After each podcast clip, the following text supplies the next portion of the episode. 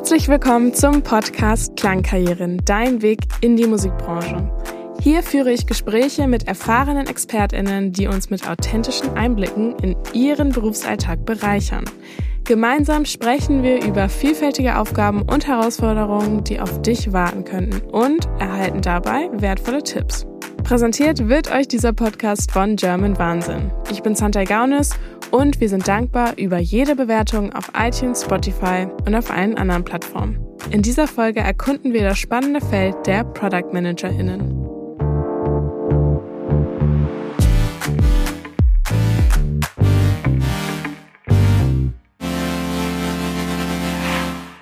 Ich habe eine Straßenumfrage gestartet, weil ich wissen wollte, was ihr denn schon so wisst. Die Antworten hört ihr jetzt. Was sind die Aufgaben von Product ManagerInnen? Fanartikel, den Verkauf davon organisieren, vielleicht auch schon von Anfang an ab Produktion. Er sorgt halt eben dafür, dass die Produkte markttauglich sind. Merch. Der kümmert sich um Vermarktung und Vertrieb. Ja. Managt die Marke etc.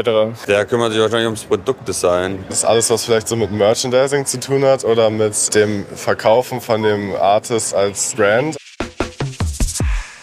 Um zu schauen, ob eure Antworten stimmen, habe ich mich wieder auf den Weg nach Berlin gemacht und Tobias Sumack getroffen. Er hat als Product Manager schon viele verschiedene Erfahrungen gesammelt.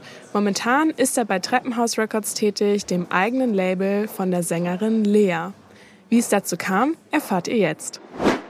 Ich bin Tobi, junge 42 Jahre mittlerweile alt, ganz stolzer Papa. Das bin ich als allererstes. Ähm, dann bin ich auf jeden Fall Musikfan, das dann als zweites und dann arbeite ich als Produktmanager in der Firma Treppenhaus. Wir sind ein Label ähm, und veröffentlichen Musik von aktuell zwei Künstlerinnen. Das ist einmal Lea und einmal Luna. Ähm, die beiden machen deutsche Popmusik und ich darf mich da um die Vermarktung ähm, der Musik kümmern. Wir sind gestartet mit Lea, um für Lea ein Label zu sein und eine Plattform zu sein.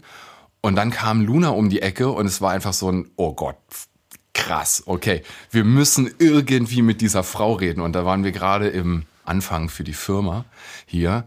Ähm, und wir müssen unbedingt mit ihr reden. Und sowas kann jeden Tag wieder passieren. Wir, wir suchen nicht aktiv, aber sind natürlich immer offen, Sachen zu hören, sind immer offen für Gespräche. Und wenn wir irgendwo was sehen, kann das einfach sein, dass wir morgen die nächste Künstlerin oder den nächsten Künstler oder die nächste Band unter Vertrag nehmen wollen. Natürlich wollte ich aber auch eure Fragen stellen, weswegen ich vor meinem Treffen mit unserem heutigen Gast noch Schulen und Unis besucht habe. Die Fragen findet ihr übrigens auch in den Show Notes. Ähm, was sind deine alltäglichen Aufgaben? Meine Aufgabe als Produktmanager ist es, die Koordination von verschiedenen Stellen gut am Laufen zu halten. Oder gehen wir noch einen Schritt zurück. Ich bekomme bildlich gesprochen irgendwann das Master, über das wir gerade eben gesprochen haben, auf den Tisch. Das heißt, Künstlerin hat zusammen mit Angie im Studio die Musik fertig gemacht. Das ist das Stück Musik, was wir haben wollen. Das ist aber nur eine Datei damit kannst du relativ wenig anfangen erstmal. Und dann beginnt tatsächlich meine Arbeit. Also das heißt, ich kümmere mich dann um die Verpackung in Anführungszeichen, ähm, was bei einem digitalen Release einfach dann also nur ein Cover ist, so, aber dafür muss natürlich ein Fotoshooting, ein Fotoshoot organisiert werden, ähm, dann muss die richtige Grafikerin oder ein Grafiker gefunden werden, um daraus dann eine Verpackung zu machen. Bei einem physischen Produkt muss das natürlich gestaltet werden, das heißt, die Vinyl muss ausgesucht werden und das sind alles Dinge, diese Verpackung herzustellen, die ich koordiniere. Die Entscheidung, trifft natürlich immer die Künstlerin. Ich kann Empfehlungen reingeben. Ich würde das so machen, ich würde das nicht so machen. Guck mal, vielleicht passen die Farben nicht so richtig gut zusammen. Ähm, aber die Entscheidung trifft natürlich die Künstlerin. Und wenn ich, wenn ich das fertig habe, dann habe ich zwar ein Produkt, ähm, dann hat die Vermarktung aber noch gar nicht stattgefunden. So, also das muss ja dann jetzt irgendwie zur Konsumentin kommen. So, das heißt, ich fange an, mir Gedanken zu machen, wie könnten wir das denn kommunizieren? Was sind denn überhaupt die Kommunikationswege? Großer Kommunikationsweg sind natürlich Videomedien, YouTube, TikTok und so weiter. Nur dafür müssen natürlich Bildinhalte erstmal hergestellt werden. Mit welcher Produktionsfirma machen wir das denn? Wir müssen ein Team zusammenstellen. Dann die Koordination, wann soll das denn überhaupt alles stattfinden? Wann machen wir denn den Fotoshoot? Wann hat denn die Stylistin Zeit? Wann hat denn die Künstlerin Zeit? Ähm, in welcher Halle machen wir das? Diese, diese ganzen Schritte, so, das muss dann gemacht werden. Das heißt, dann haben wir rund um, um die Verpackung, haben wir dann alles, was wir die, für die Vermarktung brauchen, haben wir dann fertig. Und dann kann wirklich die Vermarktung losgehen ähm, mit einem mit einem Plan, wann fangen wir überhaupt an zu kommunizieren. Ähm, dann gibt es natürlich kurzfristige, mittelfristige und langfristige Pläne. Bei Lea wissen wir eigentlich schon ungefähr, was bis 2025 ungefähr passieren wird. Ähm, aber natürlich müssen wir auch wissen, was morgen um 14 Uhr passiert und was übermorgen um 18 Uhr passiert.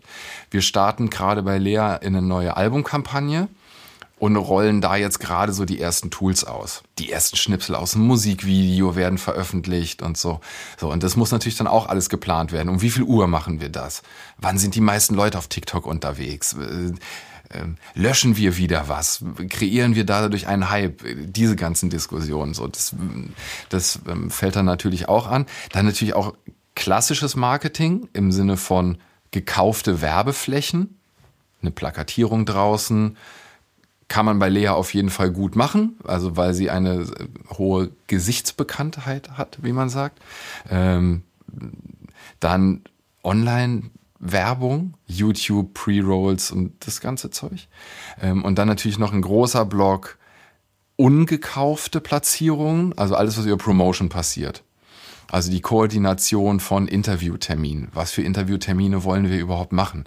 Ähm, und das findet immer in einem Dreieck mit mir statt. Also ich koordiniere das dann zwischen einer Promoterin, TV-Promoterin, die wir angestellt haben. Bei uns ist es ein Mann, bei uns ist es ein TV-Promoter. Aber zum Beispiel Pressepromoterin haben wir dem Management und mir. So in diesem Dreieck wird es dann äh, immer wieder koordiniert. Und dann ist mein letzter Arbeitsschritt, das alles, die Verpackung, die vermarktbare Verpackung, ähm, das Marketing drumherum, also welche Werbeflächen haben wir gekauft, was für tolle Fernsehauftritte wird es geben und so weiter. Das alles gesammelt an den Vertrieb zu geben, die dann wiederum mit Mediamarkt sprechen, die dann mit Amazon sprechen, die dann mit Spotify sprechen und sagen, guck mal, der Tobi hat mit der Lea ein ganz tolles Cover gemacht, die haben auch ein super Musikvideo gedreht, dann und dann wird das veröffentlicht und die haben sogar noch eine Plakatierung gebucht das wäre doch ein super Moment für euch zu sagen, komm, da geben wir dir doch das Cover von der New Music Friday bei Spotify. So, und das ist quasi der ganze Arbeitsschritt. Läuft leider nicht so linear ab, wie man sich das vorstellt, sondern läuft einigermaßen chaotisch durcheinander. Und da irgendwie den Überblick zu behalten, ist eigentlich meine Hauptaufgabe. Mein alter Chef, liebe Grüße an Daniel, hat mich irgendwann in dem Meeting, ich weiß gar nicht, ob ihm das so aufgefallen ist, aber hat mich auf jeden Fall mal schräg angeguckt, als ich meinen Job beschrieben habe. Ich arbeite eigentlich gar nicht selbst, ich koordiniere nur, dass andere Leute arbeiten. Irgendwie ist es dann doch aber ein Teil der Wahrheit. So. Also es ist ja auch Arbeit, andere Leute zu koordinieren beim Arbeiten. Arbeitest du eigentlich nur im Büro oder kannst du auch von zu Hause arbeiten? In der Vergangenheit, als ich noch bei Majors, also ich habe mal bei Sony Music gearbeitet und bei Universal jeweils zweimal, äh, bin immer wieder hin und her gewechselt. Da war eine Arbeit vor Ort auf jeden Fall super, weil du sehr viel Infrastruktur direkt vor Ort hattest. Du hattest den Radiopromoter im Haus sitzen, du hattest den Vertrieb im Haus sitzen. Da war das super. Da konntest du einfach eine Etage tiefer gehen und den Leuten sagen, ey, du hast mir jetzt irgendwie zwei Tage nicht auf die E-Mail geantwortet, ich, wir müssten da jetzt mal bitte vorwärts kommen. So. In unserer Struktur, die wir hier bei Treppenhaus haben, sind wir sehr viel mit externen unterwegs. Wir sind nur drei Festangestellte, sodass wir sowieso sehr, sehr viel telefonieren und Teams-Calls machen und so weiter. Deswegen ist es für mich ganz leicht von überall zu arbeiten. Ich weiß auch, dass es durch Corona bei den Majors in den letzten Jahren auf jeden Fall auch viel mobiler geworden ist. Ich weiß, dass es bei der Sony wieder ein bisschen zurückgeht, weil da natürlich auch ein neues Gebäude gebaut wurde, was genutzt werden will. Nein, Spaß, aber ähm, nein, wie gesagt, es, es hat tatsächlich, wenn man so viel Struktur in einem Haus hat, dann ist es auch sinnvoll, die Mitarbeitenden zu motivieren, in dieses Haus zu gehen. Denn nur dann sind die Strukturen auch da. Für mich, ich kann von überall arbeiten. Was zu Hause ist, was hier das Büro ist, was ein Fotostudio ist, was ein Videostudio ist, ähm, was ein, eine Live-Konzerthalle sein kann. Man ist schon viel unterwegs. Arbeitest du in einem normalen 9-to-5-Job oder gibt es flexible Arbeitszeiten? Nee, gibt ganz feste Arbeitszeiten, bis ich fertig bin. Ähm, es gibt Künstler, Künstlerinnen, die gerne nachts Feedback geben. Da kann man sich dann auch gerne anpassen. Wir versuchen tatsächlich am Wochenende halt mal nicht zu arbeiten und auch irgendwie mal ab 17 Uhr eher mit dem Kind zu spielen als mit dem Handy.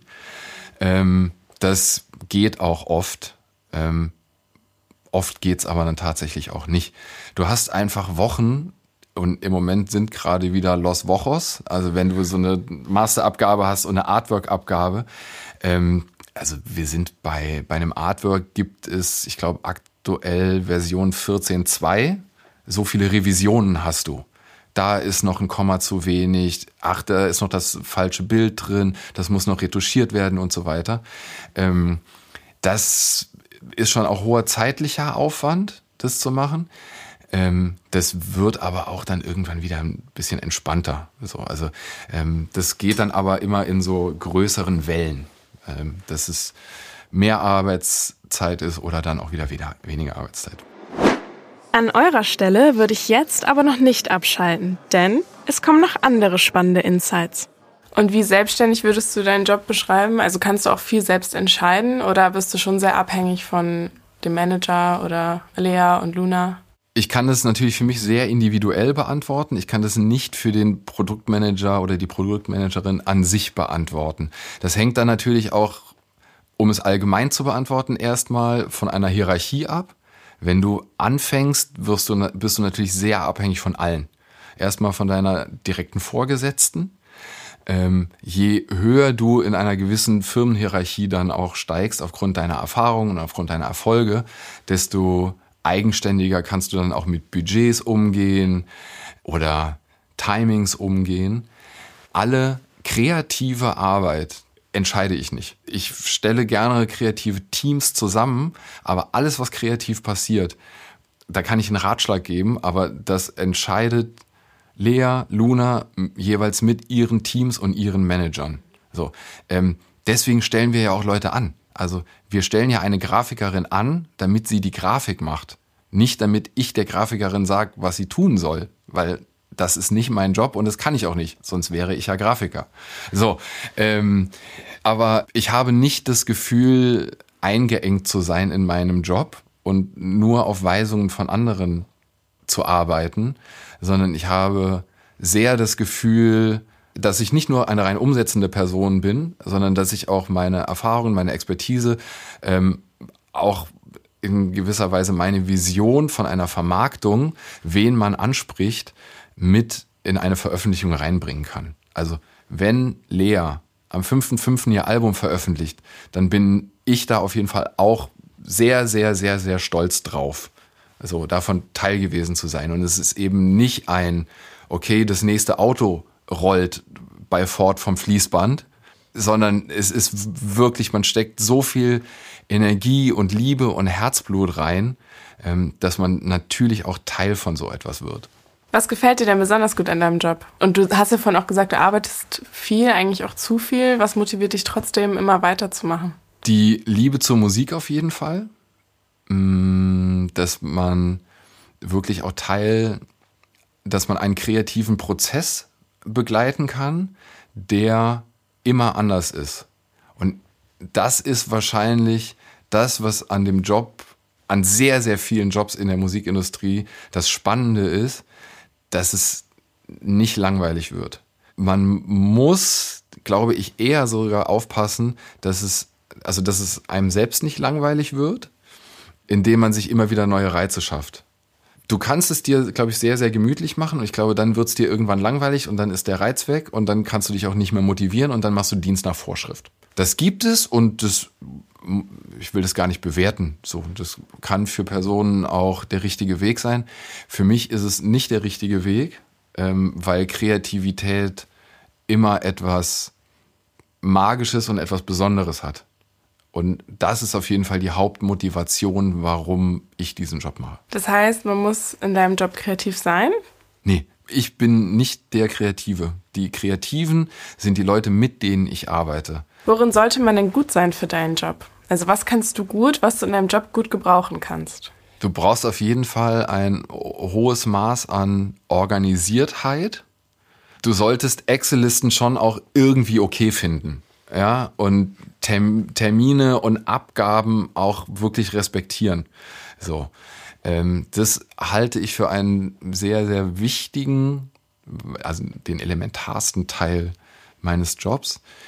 Du solltest, weil du sehr, sehr viel mit Menschen unterwegs bist, jetzt auch nicht ganz menschenscheu sein ähm, und auch, glaube ich, mit einer positiven Einstellung in Zusammenarbeiten reingehen. So.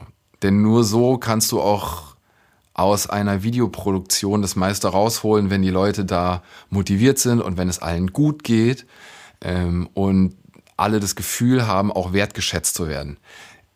Die ganze Musikindustrie und damit natürlich auch der Job eines Produktmanagers oder einer Produktmanagerin ist natürlich ein People's Business. Ich rede mit so vielen Leuten jeden Tag und auch wenn du über eine Karriere nachdenkst innerhalb der Musikindustrie, ey, wenn du ein Arschloch bist, dann wirst du auch relativ schnell aussortiert. Du hast ja jetzt schon öfter angesprochen, was du vorher gemacht hast. Ähm, vielleicht kannst du dich nochmal an deine Schulzeit zurückversetzen.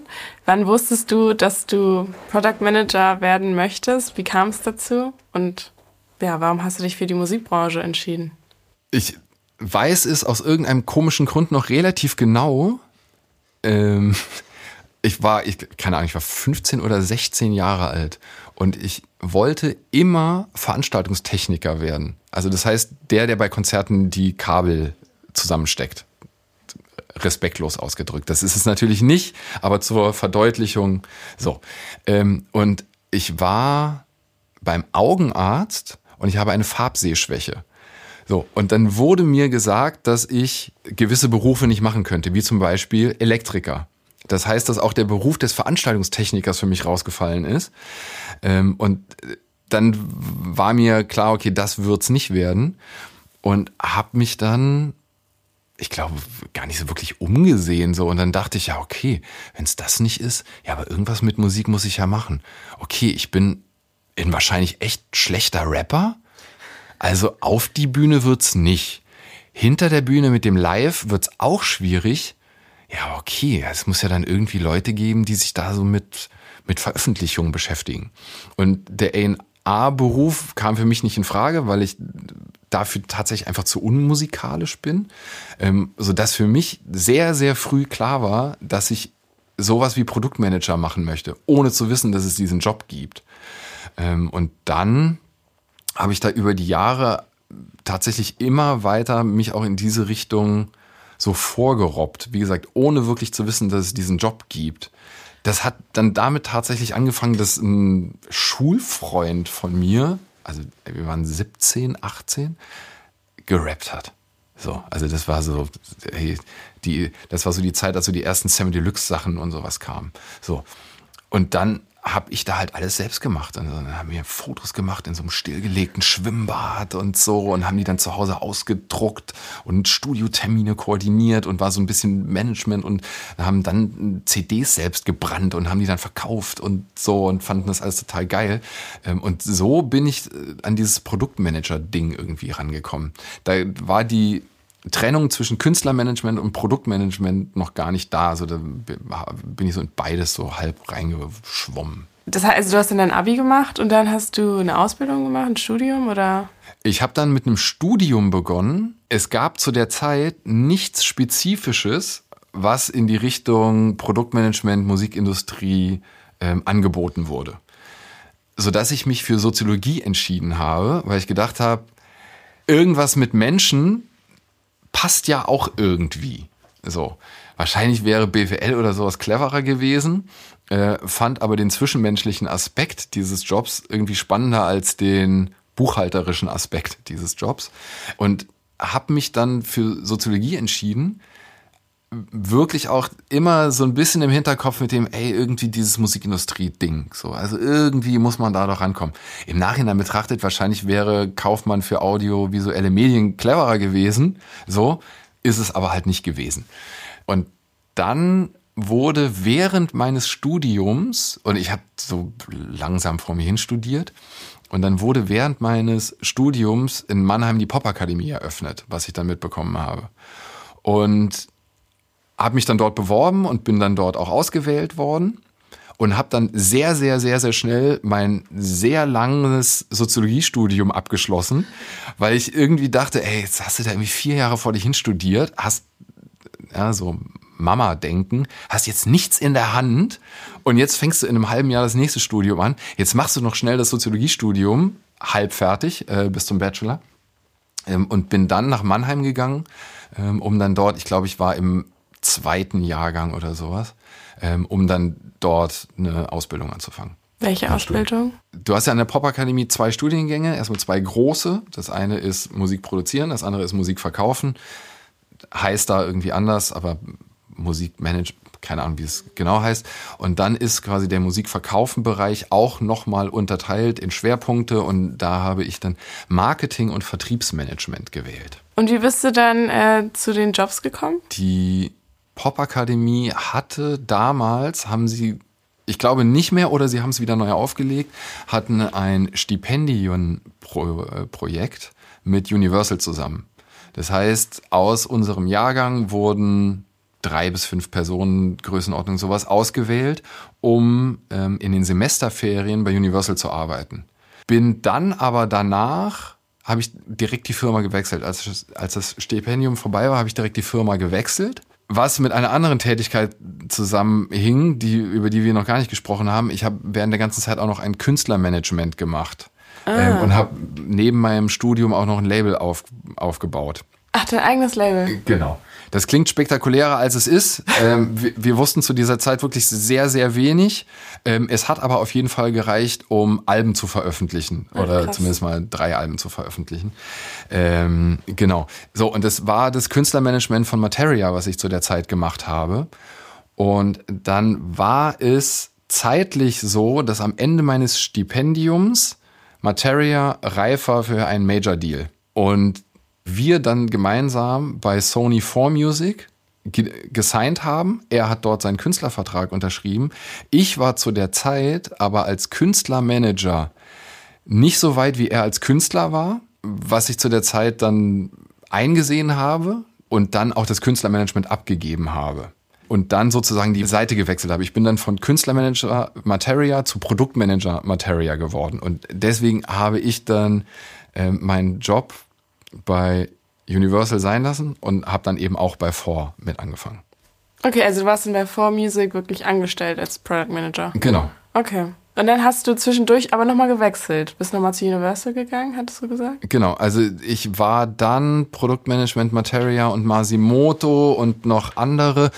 Ähm, ich glaube, das waren drei oder vier Jahre. Ähm, und dann kam eben das Angebot, ähm, die alte Kultmarke Virgin wieder ähm, zu reanimieren. Und da wurde ein Team zusammengestellt und durfte Teil dieses Teams sein und haben dann dort zweieinhalb Jahre etwa ähm, unter dieser neuen, unter diesem neuen Imprint veröffentlicht. Ähm, und dann gab es ein Rebranding, also dann wurde das Label wurde neu ausgerichtet. Ähm, wir waren, ich würde sagen, im weitesten Sinne progressive Popmusik.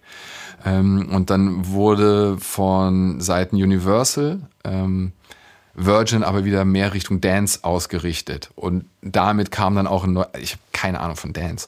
ähm, und dann kam auch ein neues Team an Bord, ähm, um, um Virgin weiterzuführen.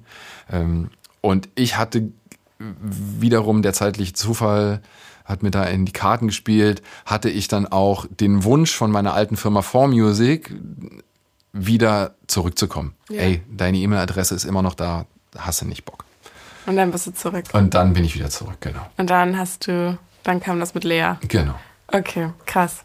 Äh, was würdest du sagen, unterscheidet die Musikbranche von anderen Branchen? Das Gap zwischen wirtschaftlicher Relevanz und kultureller Relevanz könnte nicht größer sein. Äh, die Musikindustrie hat einen Umsatz, der ungefähr so hoch ist wie die Christbaumschmuckindustrie. ähm, also wirklich überschaubar. Aber ein Leben on a daily basis ohne Musik können sich die wenigsten vorstellen. Hm. Ähm, das ist auf jeden Fall ein sehr, sehr großer Unterschied. Als ich bei Sony gearbeitet habe, gab es, ich glaube, quartalsweise Meetings, wo aus allen Sony-Bereichen Leute zusammenkamen. Es gibt Sony Music, es gibt Sony Bravia, es gibt Sony Fernseher, Laptop, whatever und so. Und es war immer so ein, ein sehr interessantes Hin und Her. Also wie wenig Budget wir auch für Vermarktung haben. Also das ist, ich meine, Sony Laptop lacht sich halt kaputt, was wir halt für Plakatierungen ausgeben. So, da kannst du ja nichts mit anfangen. So. Ähm, auf der anderen Seite werden wir natürlich auch dafür beneidet, etwas so Kreatives zu, zu haben und halt nicht nur ein Stück Plastik. Mhm. Das ist auf jeden Fall ein sehr, sehr großer Unterschied. Also es gibt viele Wege in die Industrie. Einer, ich glaube immer noch der allerbeste Weg ist wirklich ein Praktikum. Ja. Du erhöhst natürlich die Chancen auf einen Praktikumsplatz, wenn du irgendwas musikspezifischeres schon mitbringst. So. Mhm. Aber das, was wirklich nur überzeugt, ist das, was du halt wirklich jeden Tag ablieferst. Ja. Okay, in einem Satz. Warum sollte man deinen Job machen? Weil ich nichts anderes kann. Ja. Vielen Dank, Tobias. Ja, sehr gerne. Es war ein tolles Gespräch. Sehr gerne. Danke. Ja, ey, ist, ist, danke. Tobias macht also deutlich, dass es für den Beruf als Product Managerin wichtig ist, Praxiserfahrung zu sammeln, sagt aber auch, dass ein Studium sinnvoll sein kann. Wenn euch jetzt also jemand fragt, was Product ManagerInnen so machen, habt ihr eine Antwort parat. Damit bedanke ich mich fürs Zuhören. Falls euch jetzt noch mehr Berufe interessieren, hört doch gerne in die weiteren Folgen rein.